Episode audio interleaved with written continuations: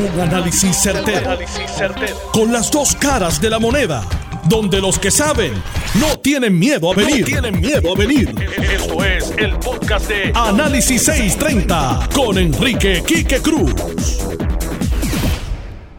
Sigue el síndrome de post-trauma. Se conoce como Post-Traumatic Syndrome. PTS, Post Traumatic Syndrome, el síndrome de post-trauma luego de la masacre en Ramos Antonini. Ya van por ocho los muertos y dicen que la guerra apenas comienza. Porque también hay otros lugares donde ya se sienten los tambores, perdón, los tiroteos de lo que viene por ahí. Y lamentablemente el pueblo de Puerto Rico no tiene la confianza de que las autoridades estatales e inclusive las federales puedan lograr hacer algún tipo de diferencia en esta guerra. El Departamento de Seguridad Pública y la Policía de Puerto Rico, el negociado de la Policía de Puerto Rico, contrarrestan este miedo, esta situación, este trauma, este síndrome, diciéndonos que van a abrir una academia con 130 policías y que por ahí vienen otros que salen ciento y pico más. Esperanza, mi gente, esperanza. Como me dijo una de mis fuentes hoy, hay que orar, Quique, hay que orar. Luego de la presentación ayer de los argumentos frente al Tribunal Supremo de los Estados Unidos sobre los nombramientos, la constitucionalidad de los nombramientos de la ley promesa, Vuelve el congresista Grijalva a tocar la mano en el pozo de oro y anuncia que la piquita va, que va a ser dos audiencias y que también va a ser una resolución para que están en contra de los casos insulares. No, hombre, no, mira, muchacho. Ay, Grijalva, déjate ese cuento, por favor. Todo esto es para levantar billetes para las elecciones del año que viene.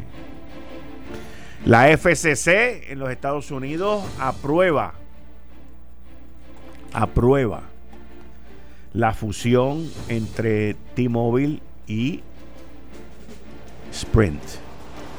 Tres votos a favor y dos en contra. Y aquellos que les gusta comer carne, se anticipa un aumento de aproximadamente 20% en la carne, principalmente en la carne de cerdo, por la demanda de los países asiáticos que han tenido unas epidemias con los cerdos allá en Corea del Sur y en China, en donde se han sacrificado más de 200, más de 350 mil eh, cerdos en, toda esta situación entre China, Corea del Sur y otros países de Asia por un virus eh, fatal para los cerdos, pero no para los humanos. Y entonces eso ha creado que la demanda por la carne norteamericana haya incrementado. El mes pasado, en el mes de septiembre nada más, la demanda subió un 8%, totalizando 174.290 toneladas métricas en demanda de carne. Eso es un número de esos, este, eh, olvídense, eso es una cosa loca ahí, pero tenemos que prepararnos para ese aumento en la carne que viene, viene por ahí. Esto es Análisis 630 que acaba de comenzar. Son las 5 de la tarde en todo Puerto Rico. Puerto Rico. Hora de escuchar la evolución del análisis con el gabinete de expertos de mayor conocimiento en la radio puertorriqueña. Las fuentes más confiables. Fiscalización sin colores el Estado no puede pagar por la vagancia, el Estado no puede pagar por la ineficiencia, no puede pagar por la indecisión. Con las dos caras de la moneda, siempre en busca de soluciones. Es hora de escuchar a Enrique Quique Cruz en Análisis 630.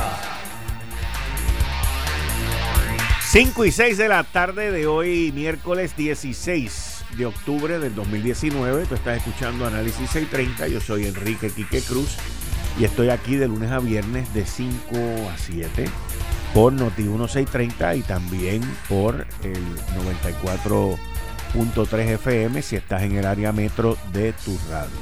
Todavía se habla y todavía hay mucho temor no solamente en Ramos Antonini, pero en otras áreas de vivienda pública, en donde se espera que esta guerra continúe. Vi una encuesta que me enviaron hace poco, una encuesta no científica, una encuesta a través del Internet en un medio digital de noticias, en donde la confianza en que la policía de Puerto Rico o el gobierno de Puerto Rico podía hacer algo para evitar todo esto y decía que no al 94 punto qué sé yo qué por ciento. O sea que la confianza de que el gobierno de Puerto Rico y las autoridades estatales pueden hacer algo está como el 5.53%. Y ese es el sentir de la gente. Hay mucho temor en la calle, hay mucho temor en los lugares eh, inclusive en sitios que ni están cerca de Ramos Antonini, eh, se nota, se nota la vigilancia privada, se nota la situación de miedo, eh, de preocupación, porque esto ha cubierto la isla completa. Esto, cuando uno lo mira desde un punto de vista práctico, e, y, a la misma vez responsable el efecto que ha tenido sobre el gobierno de Puerto Rico, especialmente sobre el Departamento de Seguridad Pública, es como si se hubiesen quedado paralizados, como si no supiesen qué hacer. Hoy sale el senador Carmelo Río eh, proponiendo una aplicación que es algo que inclusive hace como siete años yo lo hablé aquí que la policía de Boston había implementado un sistema completamente anónimo para que la gente enviara mensajes de texto, enviara videos, enviara todo lo que quisiera, quisiera pudiese enviar de prueba cuando se estaba cometiendo un crimen. Y nosotros ahora, y qué bueno que Carmelo lo hizo, no lo estoy criticando, pero lo que estoy diciendo es la, inacción, la falta de, la falta de interés eh, de, los, distintos gobiernos en Puerto Rico y solamente reaccionan cuando hay problemas. O sea, aquí no existe la prevención. Aquí no existe la planificación. Aquí lo que existe es la reacción. Y, peor aún, porque es una reacción corta, es una reacción no permanente, es una reacción temporera, débil, frágil, floja e inepta. Y entonces, la ciudadanía, ante este temor, yo estoy seguro que debe haber mucha gente que debe estar pensando, yo me voy de aquí. Yo me voy de aquí porque ya yo no voy a arriesgar mi vida por las calles que están oscuras. Todavía José Ortiz está cambiando los bombillos de la luz con, con el otro, con Danielito y Joselito y Jaimito. Pues o yo me voy de aquí. Porque no, no te animes, José, que yo no, no es que yo me vaya, estoy, estoy haciendo un análisis, no te pongas a celebrar más de lo que has celebrado hasta ahora por mí. Así que cógelo con calma, baby. Bobby, que todavía esto no se acaba, esto apenas comienza. Pero la gente dice, mira, no vale la pena arriesgarme, no vale la pena yo seguir aquí. La gente ya no está segura, la gente está con los pelos de punta y uno por lo más que se preocupa es por los hijos de uno, los nietos, aquellos que tienen nietos, los familiares, eh, porque no hay seguridad y uno puede pensar, bueno, pero hay gente que también dice, bueno, pero eso es allá entre ellos, no, eso no es entre ellos. Eso no es entre ellos porque los que tomaron los videos, los sonidos que uno ha escuchado y todo lo que pasó en Ramos Antonini son gente que no tenían nada que ver con eso o que estaban lejos de eso, en pánico en pánico.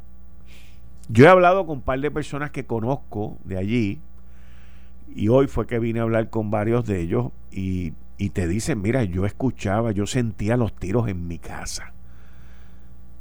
Y yo me imagino esa gente que no tenían nada que ver con eso, que son gente decente, de ley y orden, que residen allí, viviendo esa situación. Me imagino que todo el mundo tirado en el piso y todo el mundo guareciéndose, preocupado de que fuera a entrar una bala perdida a su casa, a su hogar. Lo que nos tenemos que cuestionar en todo esto es lo siguiente. Ese residencial lo ocuparon hace poco. No, ¿verdad que no? Esa situación que se vive allí, de los que mandan allí, ¿eso es nuevo? Tampoco. Ayer les pregunté en el programa, ante el tiroteo que hubo y la situación que ocurrió allí en Ramos Antonini, ¿movilizaron los helicópteros y movilizaron a SWAT? Tampoco. Entonces, aquí vemos lo mal que está la policía de Puerto Rico, lo mal que está el liderazgo de la policía de Puerto Rico, lo mal que no funciona el Departamento de Seguridad Pública y lo mal que está la reforma de la policía de Puerto Rico.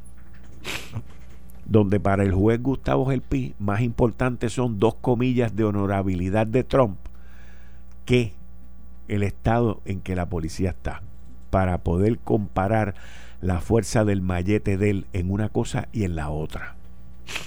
Pero la pregunta vuelve a ser, ¿qué hacemos?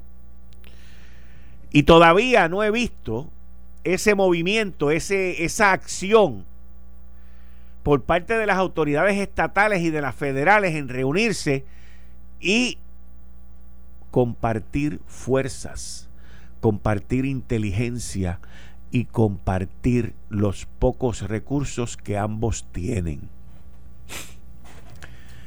No hay patrullaje, no existe el patrullaje. Pero no hables de eso, Quique, porque es que no hay patrullas y no hay patrulleros y no hay esto y no hay lo otro. Esa es la realidad.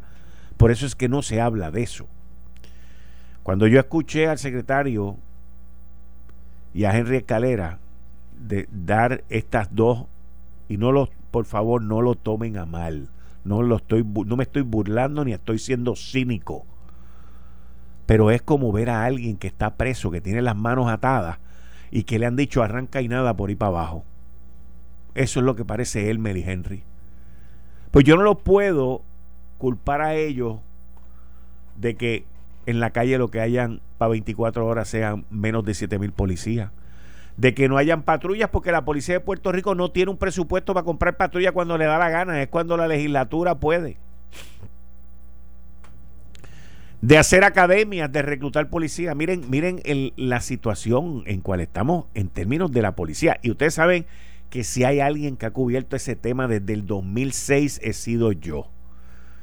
Y lo luché con la Junta para conseguirles un aumento de sueldo a los policías, mejores condiciones de trabajo, el seguro social que todavía no se lo pagan.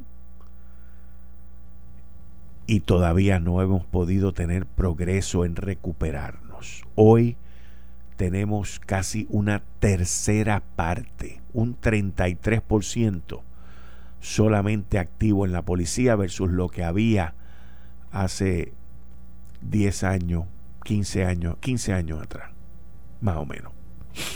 Así estamos. Por lo tanto, cualquier tipo de plan anticrimen, como le llaman, o cualquier tipo de acción o reacción que la policía anuncie, pues no puedes no puedes ejecutarlo, no lo puedes llevar a cabo. No puedes hacer nada con él porque no tienes el personal. Y todavía al día de hoy estamos esperando por empleador único, el que iba a sacar a los policías que están en las oficinas, que tampoco quieren salir, porque ¿quién, ¿qué policía quiere salir a la calle hoy? Yo me preguntaba, cuando venía para acá, escuchando a Mario Porrata, yo me preguntaba, la policía tiene ese tipo de armamento que tenían esos individuos las otras noches. Estamos hablando de mil casquillos de balas, con una pistolita de 12 balas, como mucho, creo. Es que tú no puedes afrontar una situación como esa ni con un rifle, ni con un rifle. O sea que la policía Y los sicarios saben que ellos son los que mandan y que las calles en donde ellos están son de ellos. Y esto como único, como único se puede combatir es aunando esfuerzos bajo una fuerza interagencial en donde comiencen a arrestar y a llevarse gente. No hay otra. Bueno, pero es que eso no vale la pena porque entonces ya al otro día ya tienen a otro. Fantástico. Pues vuelvo y arresto. O sea, yo no puedo parar en mi gestión como ellos no paran en la de ella. Y la situación, le tengo que decir, es preocupante. Deje que esto salga en el New York Times, en el Wall Street Journal, en el Miami Herald, que es loco con sacar malas noticias de Puerto Rico. Apúntalo. Deje que esto salga en los principales medios para que empecemos a ver las habitaciones vacías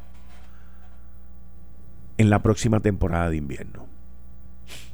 Usted sabe, usted sabe que la compañía de turismo y el DMO anunciaron una cumbre de líneas aéreas aquí que va a costar una cifra millonaria traer toda esa gente para acá. Y nosotros estamos en medio de apagones y de tiroteo. Miren hoy la Puerto Rico Hotel Association, la Asociación de Hoteles, anunció que van a tener su convención. Yo no sabía que la iban a cancelar o por los tiroteos o por los apagones.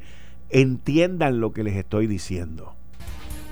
Por lo tanto, no nos anuncien más que la gente van a trabajar 12 horas, porque no hay gente para trabajar 12 horas.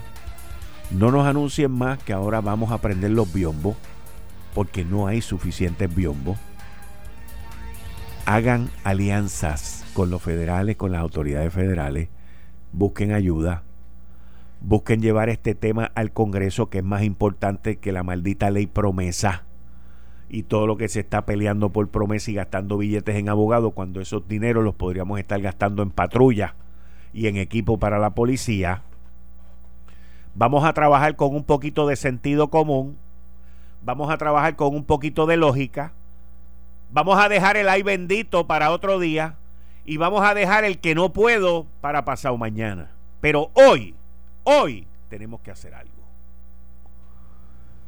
Y yo sé que los políticos del Partido Nuevo Progresista saben que hay por ahí a principios de noviembre viene una encuesta en el periódico El Nuevo Día. Y les voy a decir, y les voy a decir que la seguridad del pueblo de Puerto Rico es más importante que las peleas de gallo. Muchas gracias al que me tiró el tuit ese que la seguridad del pueblo de Puerto Rico es más importante que el maltrato de los animales. Y yo quiero a los animales, pero los jueces aquí meten más leña cuando tú maltratas a un animal que cuando matas a un ser humano. Y que tenemos que ponernos para nuestro número, señor. Eh, estás escuchando el podcast de Noti1. Análisis 630 con Enrique Quique Cruz. En línea telefónica eh, tengo al miembro de los gabinetes de los miércoles, al presidente del Senado, Tomás Rivera Chats Buenas tardes, presidente. Bienvenido, como siempre, todos los miércoles aquí a Análisis 630. Saludos, Kike, para ti, para los compañeros de panel, a los que laboran en la estación, por supuesto, a la audiencia también que, que te escucha a ti todos los lunes, de lunes a viernes, de, 5 a 7 en Análisis 630. Gracias. Tomás Rivera Chats, Puerto Rico está acechado, Puerto Rico está en temor. Eh, esta matanza en Ramos Antonini, que ya va por 8, eh, las grabaciones, lo que hemos visto, los videos.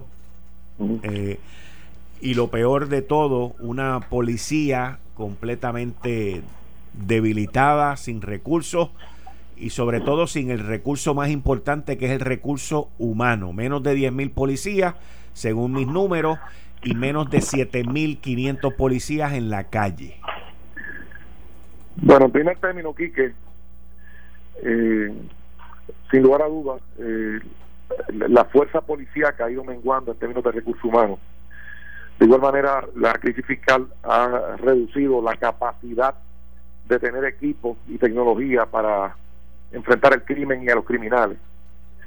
Eh, así que esos dos elementos han incidido dramáticamente en debilitar la fuerza policíaca.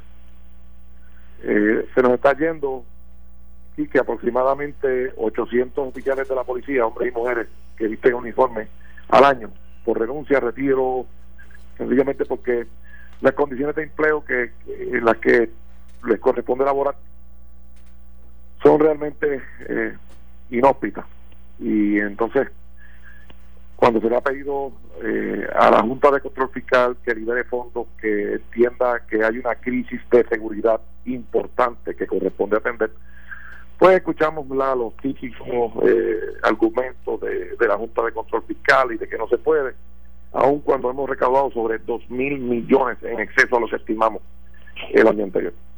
Así que, sí que eh, sinceramente, eh, el problema de seguridad no tan solo es el, el asunto de recursos humanos, es que mientras no tengamos el recurso económico para poder adiestrar, reclutar, para que algún joven o alguna joven entienda que vale la pena unirse a la fuerza de, la policía de Puerto Rico porque va a tener condiciones de empleo correctas, porque va a tener eh, futuro en la policía de Puerto Rico, pues vamos a, vamos a tener que enfrentar la deficiencia que estamos eh, manejando en el presente. El issue más grande, Tomás, es eh, el plan de retiro, que la pasada administración popular se lo destruyó. Hay, hay issues de retiro, Quique, hay issues de seguro social, hay issues de sueldo, hay issues de eh, ambiente laboral. O sea, un policía sin equipo, lanzarlo a la calle, arriesgar su vida eh, en condiciones, ¿verdad?, que ningún otro ciudadano o muchos otros ciudadanos no estarían dispuestos a trabajar, pues me parece que, que son elementos que tienen que compulsoriamente eh, evaluarse y y es lamentable que a pesar de que en el Senado de Puerto Rico hemos aprobado múltiples proyectos de ley, hemos desarrollado cantidad de estrategias para mejorar el retiro, el sueldo, las condiciones de empleo. Eh, la, obstinación de la Junta eh, no dar nada, pues sencillamente provoca eh, frustración en muchos sectores. Pero presidente, mire, un ejemplo. La Junta de Supervisión Fiscal en el presupuesto vigente aprobó el que se pagara el seguro social. Efectivo el primero de julio. Los, policías votaron a favor de eso y todavía al día de hoy no se ha implementado y anunciaron que lo iban a hacer ahora en enero. O sea, todo... Eh, sí, pero mira. Todo eso, o sea le podemos echar la culpa a la Junta, pero si no No, no la culpa, sí, que yo acuso a la Junta como la principal responsable de lo que pasa en Puerto Rico. Yo sí la acuso. El que la quiera defender, que la defienda. Pero la Junta siempre hace un aguaje de que va a ayudar. La Junta, cuando el huracán María nos, nos impactó, dijo en todos los medios de comunicación que iba a liberar mil millones para que Puerto Rico pudiera levantarse y no liberó un solo centavo. Así que ellos dicen y lo único que son consistentes es las inconsistencias. Así que yo acuso a la Junta de ser un obstáculo para resolver el problema de seguridad en Puerto Rico porque habiendo una crisis y una emergencia de esa naturaleza, como ellos tienen escolta, como ellos tienen control de acceso en sus hogares y en sus oficinas, pues no le importa a la gente de Ramos Antonini, no le importa al ciudadano que camina a pie por las calles. Esa es la verdad, Quique.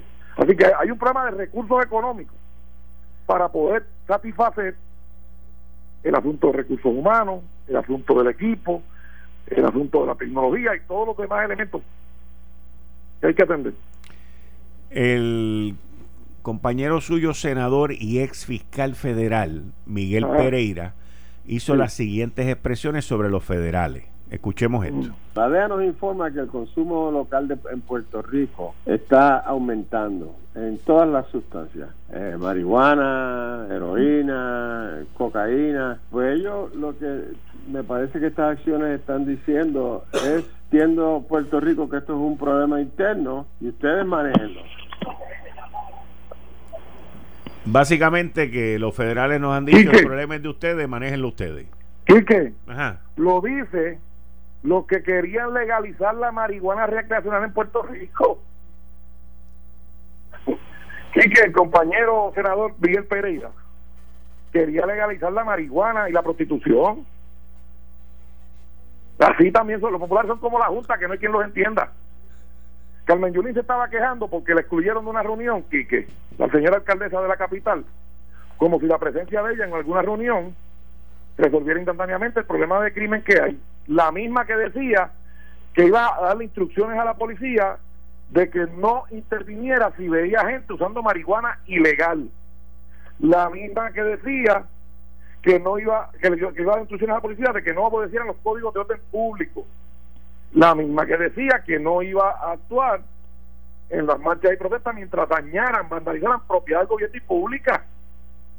Y que el Partido Popular ha estado fomentando toda esta actividad criminal de una manera o de otra, igual que la Junta.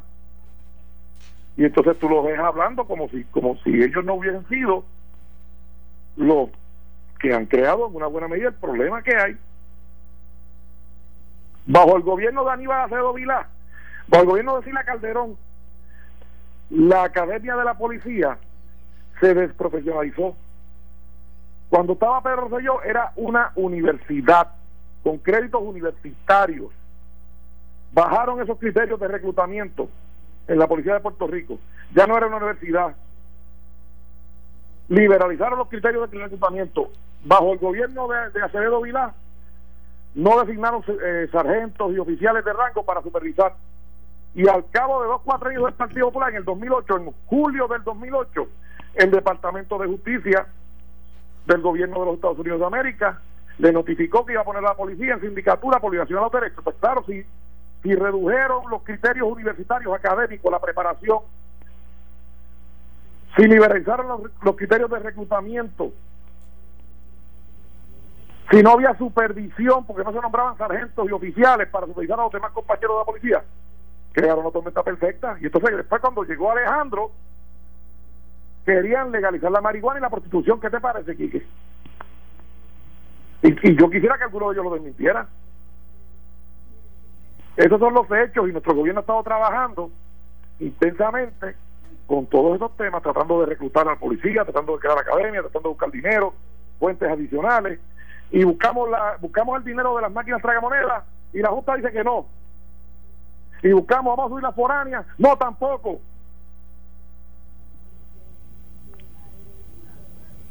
Esos son los hechos, Quique. Yo personalmente que vengo siguiendo el tema de la policía de Puerto Rico, entiendo que el Partido Popular, desde la época de Miguel Pereira como superintendente de la policía y Sila Calderón como gobernadora, comenzaron con el disloque de la policía que terminó en la administración pasada cerruchándole el retiro a los policías. Y eso era sin, sin haber junta de supervisión fiscal. Bajo la, el gobierno de Sila Calderón aquello de grados universitarios en la academia se eliminó. O sea, se bajó la capacitación y adiestramiento. Se eliminó el aspecto universitario en el adiestramiento y capacitación de los policías. Bajo Acevedo Vilá no se nombró ningún sargento, ningún oficial, no había supervisión, no había adiestramiento, no había capacitación. Bajo Alejandro García Padilla le tumbaron el retiro y querían legalizar la marihuana y la prostitución. Ese es el récord de la pava. Y la Junta, no importa lo que hemos hecho nosotros, que hemos presentado legislación para ayudarlos en el retiro, en el sueldo, para eh, lograr que tengan equipos y tecnología para combatir el crimen, es no, y no, y no, y no. Esos son los hechos, Quique. Muchas gracias, presidente del Senado, Tomás Rivera Chats. Un abrazo, Kiki. Bien, muchas gracias. Escucharon al presidente del Senado, Tomás Rivera Chats, en expresiones y reacciones sobre las expresiones que hizo el también senador y ex fiscal federal Miguel Pereira. Con eso le doy la bienvenida al licenciado Alfredo Casio y al expresidente de la Cámara Ronaldo Jarabo, como todos los miércoles aquí conmigo. Bienvenidos ambos. Buenas tardes, Kike. Buenas tardes, Joni. A, Tommy, que está de estar escuchándonos eh, donde quiera que se encuentre en Puerto Rico. El personal de la emisora, eh, vecinos, saludos, Jimmy. Eh, y a la gran red audiencia que hace el honor de siempre los miércoles de escucharnos. Y a ti, todos los días, en el programa número uno de análisis en Puerto Rico. Buenas tardes, don Quique Cruz. Buenas tardes al, analista candidato aquí, Alfredo Ocasio, candidato al Senado para una de las dos vacantes, al Senado por acumulación. Y, buenas tardes al amigo Tomás Rivera Schatz. Le, él le envió un abrazo aquí, que yo le envío un abrazo de parte de, nosotros, Alfredo, para allá. Buenas tardes a toda la audiencia de Análisis 630. Y, estaba analizando esto en mi programa diario en otra estación a la una de la tarde. Tú no, no lo oyes, Quique, porque tú nunca me comentas lo que yo digo allá. Este, que, yo, nosotros leemos la columna. Y que oye Noti uno. No, pero tiene que oír otras cosas. Él oye otras cosas también, ¿sabes? Oye otras cosas. Y te aseguro que los de allá escuchan lo que se dice aquí también. Y se están monitoreando continuamente. No es solo de Fortaleza que nos monitorean, nos monitorean también de las otras emisoras. Eh, y, lo, no lo sé, ¿tú sabes por qué, Alfredo? Porque cuando me encuentro con los ejecutivos de otras emisoras, me dicen, te oí lo que dijiste, que tal cosa. Y yo dije, tú me oyes a mí. y claro que me oye a mí. Bueno, pues nada, yo estaba analizando este problema que tú le planteaste a Tommy, al presidente del Senado, eh, y yo coincidí con él en que aquí hay un problema de recursos, de recursos, fundamental. Y, y realmente la bola está en la cancha de la Junta, porque tú no puedes, en una crisis como la que hay, y yo creo que eso es innegable que la hay, funcionar con 7 mil policías en la calle, como tú dijiste muy acertadamente. O sea, sencillamente 7 mil policías en la calle, armados en forma inferior a como están los delincuentes. Eh, cuando aquellos están con AK-47 y, otro tipo de metralletas. Eh, eh, acá están, aquí no tienen ni una escopeta en el carro. Tú sabes, mientras que en Estados Unidos hay, hay ciudades que, que andan con un M16 y con un, que es el, militar de la R-15, ¿verdad? El, rifle de asalto de Colt, eh, y con una escopeta, además, por si hay que usarlo. Pero aquí no, aquí andan con su, su pistola semiautomática de calibre 40, y ahora la van a cambiar al calibre 9. La van a cambiar. Eh, pues, y, no se puede hacer eso. Eh, prender el biombo, como se hacía antes bajo Toledo. pero, pero, pero, pero, está bien, pero eso no va a resolver la situación, pero crea un ambiente de que la policía está presente. Eh, y, a lo mejor cuando pase el biombo y se vaya, pues ya entonces matan en la parte de la calle que tú pasaste, ¿verdad? Fíjate. Eh, estás escuchando el podcast de Noti1. Análisis 630 con Enrique Quique Cruz. Ronnie Jarabo y el licenciado Alfredo Casio. Alfredo, tú ibas a empezar a hablar sobre la situación de la criminalidad. También la situación de la criminalidad en Puerto Rico, eh, yo creo que es, tiene tantas vertientes. Y, aparte de que estamos recogiendo eh, la cosecha de lo, que, lo que ha venido ocurriendo en Puerto Rico por los pasados 40 años, eh, cuando esto comenzó a salirse de control. no es tan solo el deterioro social, la pérdida de valores, los rompimientos en, familia, la falta de, un padre, muchas veces en, en, hogares. Eh, y no quiero decir que, se discrimine contra las madres solteras, no, pero e, es un factor que influye, eh, la falta de una figura eh, paternal, y eso está en los estudios que se han hecho por todas partes. además de eso, pues la falta de los recursos para la policía, y sin duda alguna eh, eh, las políticas que se han establecido en los últimos 20 años.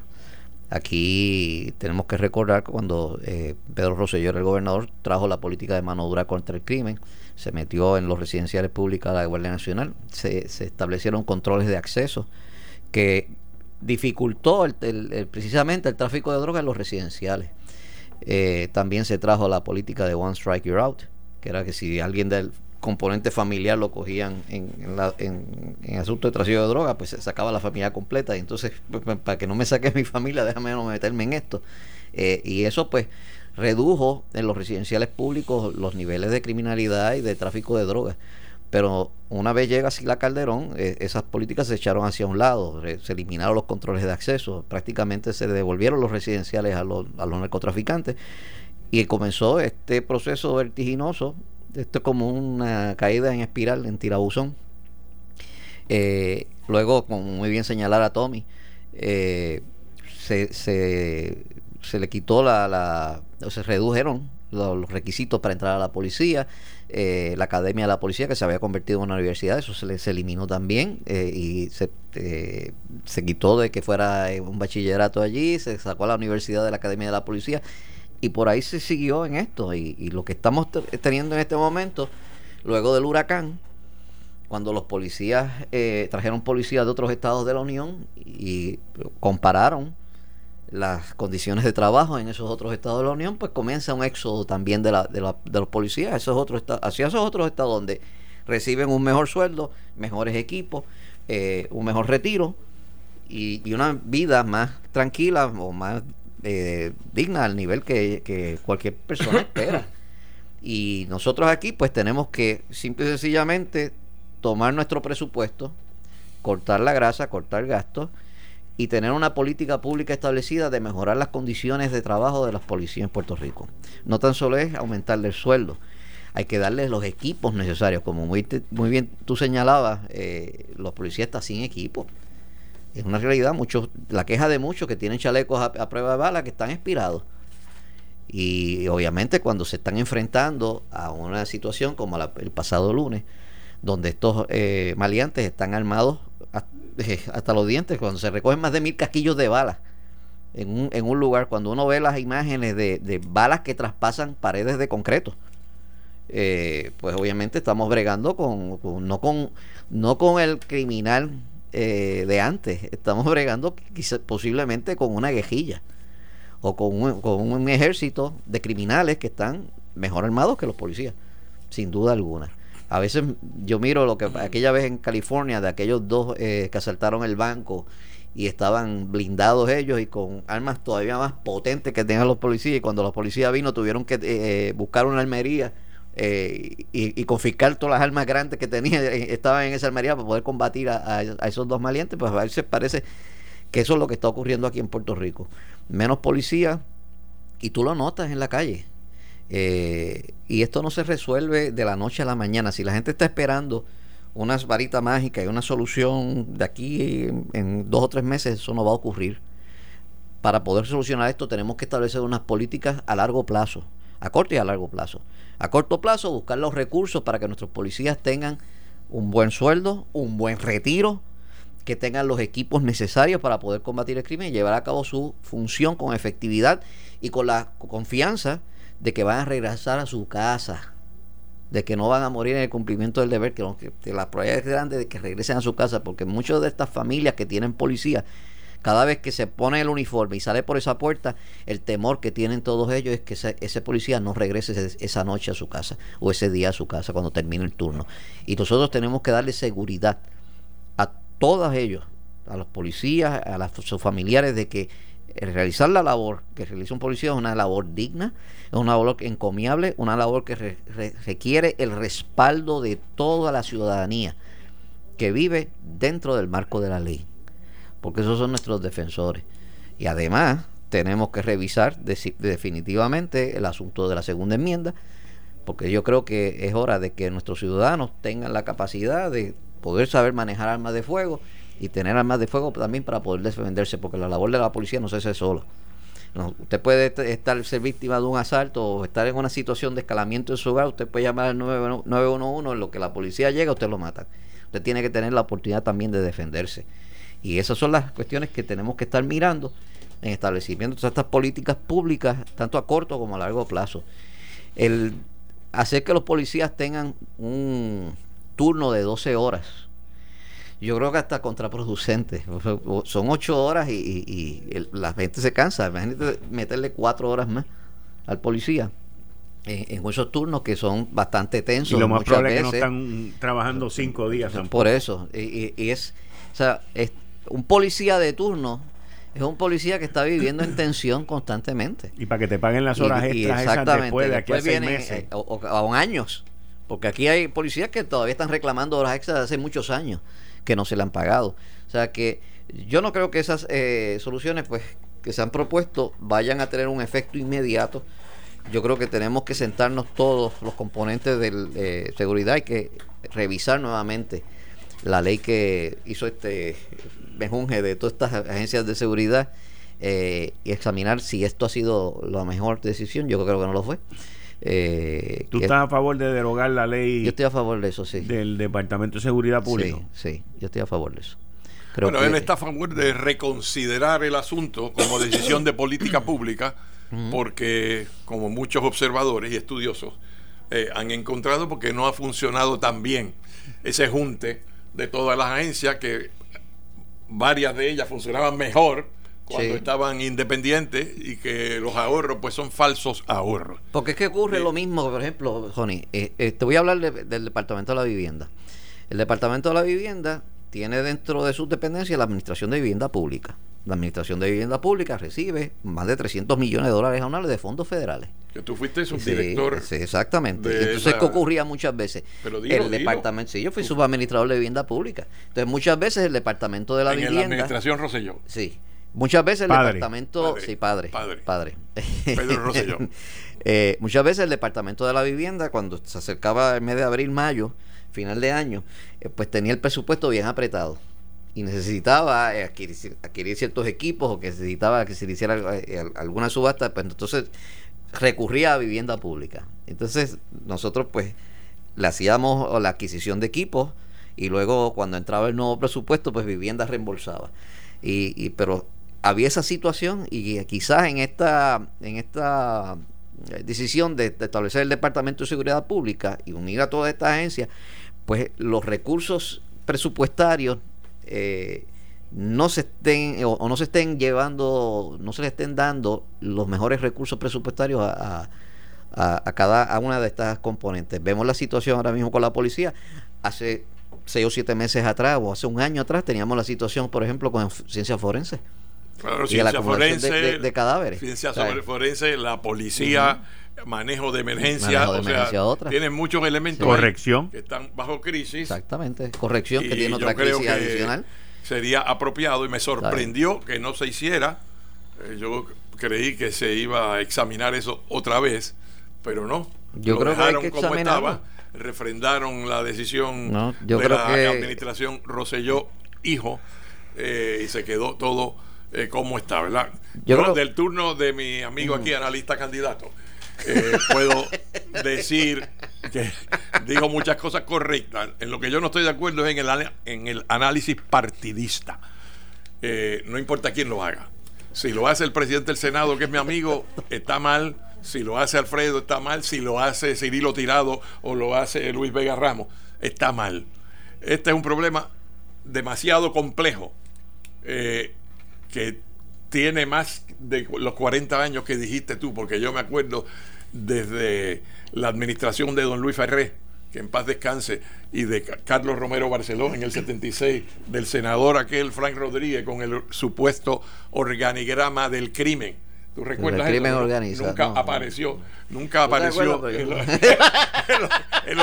el supuesto organigrama del crimen pero ya obviamente el crimen organizado, el crimen organizado eh, que ha eh, las garras de los tentáculos llegan lejos, eh, la situación del el narcotráfico son el caldo de cultivo para que dentro de las desigualdades sociales que hay en Puerto Rico, la desigualdad en la distribución de la riqueza, y la pobreza real, a pesar del sistema de, bienestar público y de seguridad social que hay aquí, eh, gracias a los fondos federales, pues no es suficiente para, ante la tentación, el ofrecimiento de los eh, que nos ofrecen caminos torcidos hacia la gratificación inmediata eh, si no hay en el hogar, como decía Alfredo, y, yo añado, y en la escuela, eh, la formación ética eh, para que cada persona tenga dentro de sí la muralla en contra de esa tentación, de esa oportunidad. O sea, esto requiere una acción compleja de transformación que no se va a dar de la noche a la mañana y que solamente nos sirve a largo plazo. A corto plazo, a corto plazo, la seguridad de la ciudadanía está amenazada, porque ya estos individuos, también armados como están, eh, forman la balacera a cualquier hora del día y en cualquier lugar. Antes como que tenían unos... Unos eh, unos códigos. unos, códigos. Que para que no se afecten los niños inocentes o, o madres de familia a ciertas horas no Ahora no hay código. Y a plena luz del día. Ahora a cualquier hora. no es de noche, a plena luz del día. Sí, a las 9 y a las 10 de la mañana se caen a tiros y cumplen el, el, mandato del contrato que tienen, el, acecho, y, eso plantea. El día de Gelle, que hubo la balacera en Isla Verde. Ah, fue, en hora, de la mañana que la firmaron. La del domingo también, en hora de la mañana, en plena avenida también, pero se firma porque esta gente quiere rankearse en los medios. Eh, y, se firman se, filman cuando están en los carros antes de, salirse del carro. y lo lindo es que le, están poniendo también en internet. Bueno, pues. O sea, llegan a ese nivel. O sea, y esto yo lo he visto eh, en, México, en, México, en, Brasil. Eh, eso ocurre cada rato. Ellos ponen, se, graban matando a la gente y después lo ponen en, internet para que los demás lo vean. O sea, este problema no es de Puerto Rico nada más. O sea, este problema existe en otros países, países desarrollados. Eh, la sociedad americana es una sociedad muy violenta. Allí funciona eh, a plenitud la enmienda segunda de la Carta de Derechos de la Constitución Federal y sin embargo ocurren cosas horribles que, que, no se han dado aquí, gracias a Dios todavía. la mayor parte de esas ocurrencias son en jurisdicciones donde hay, hay controles establecidos para las armas. En las que no hay controles, que se aplica la segunda enmienda completa, eh, no, no ocurre no, no, yo no creo eso. Aquí hay, hay jurisprudencia eh, del Tribunal Supremo que establece el marco donde esas leyes estatales pueden eh, existir y de alguna manera reglamentar eh, pero hay tenido situaciones en Florida, ¿ah? los que se meten en las discotecas, en las universidades, los que se montan en una torre y, rocean eh, con un arma automática o se meten en un hotel.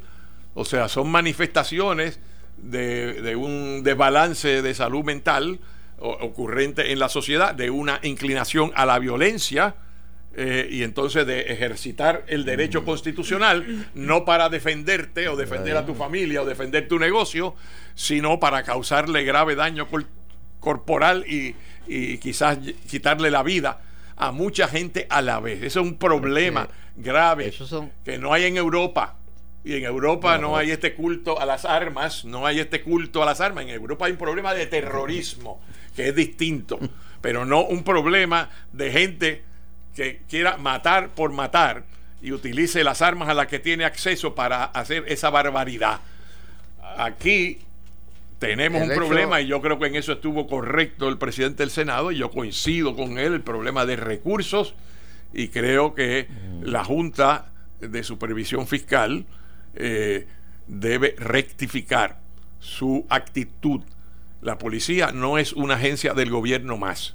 La policía es la fuerza encargada de garantizar el orden y la seguridad pública, la seguridad de la ciudadanía y tiene que estar bien paga, tiene que haber un suficiente número de miembros en la fuerza y tiene que estar bien equipada y armada. Esto que dijo Alfredo, que tiene razón, que están utilizando chalecos expirados ya, eh, que están, eh, lo que hemos dicho tú y yo, ¿verdad? que, eh, que están armados en una manera desigual frente al delincuente, pues eso no...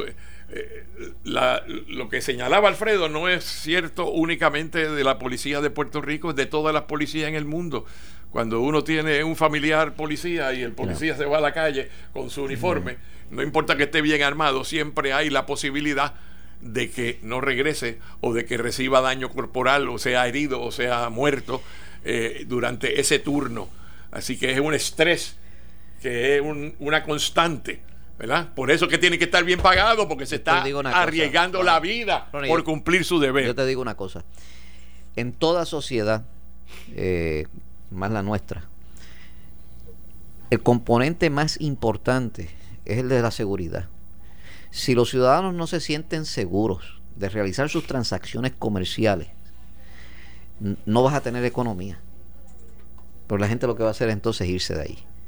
Y yo creo que el asunto de la seguridad es uno de vital importancia, quizás la más importante que para cualquier gobierno, llámese gobierno federal, gobierno eh, nacional, estatal, eh, municipal, es, es primordial.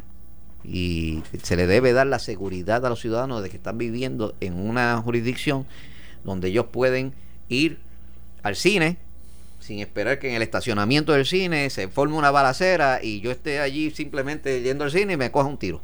Pero no, la gente tiene que vivir en paz y tener una certeza razonable de que cuando vaya a cualquier sitio, cualquier actividad a divertirse, lo va a hacer eh, seguro eh, y de forma sana.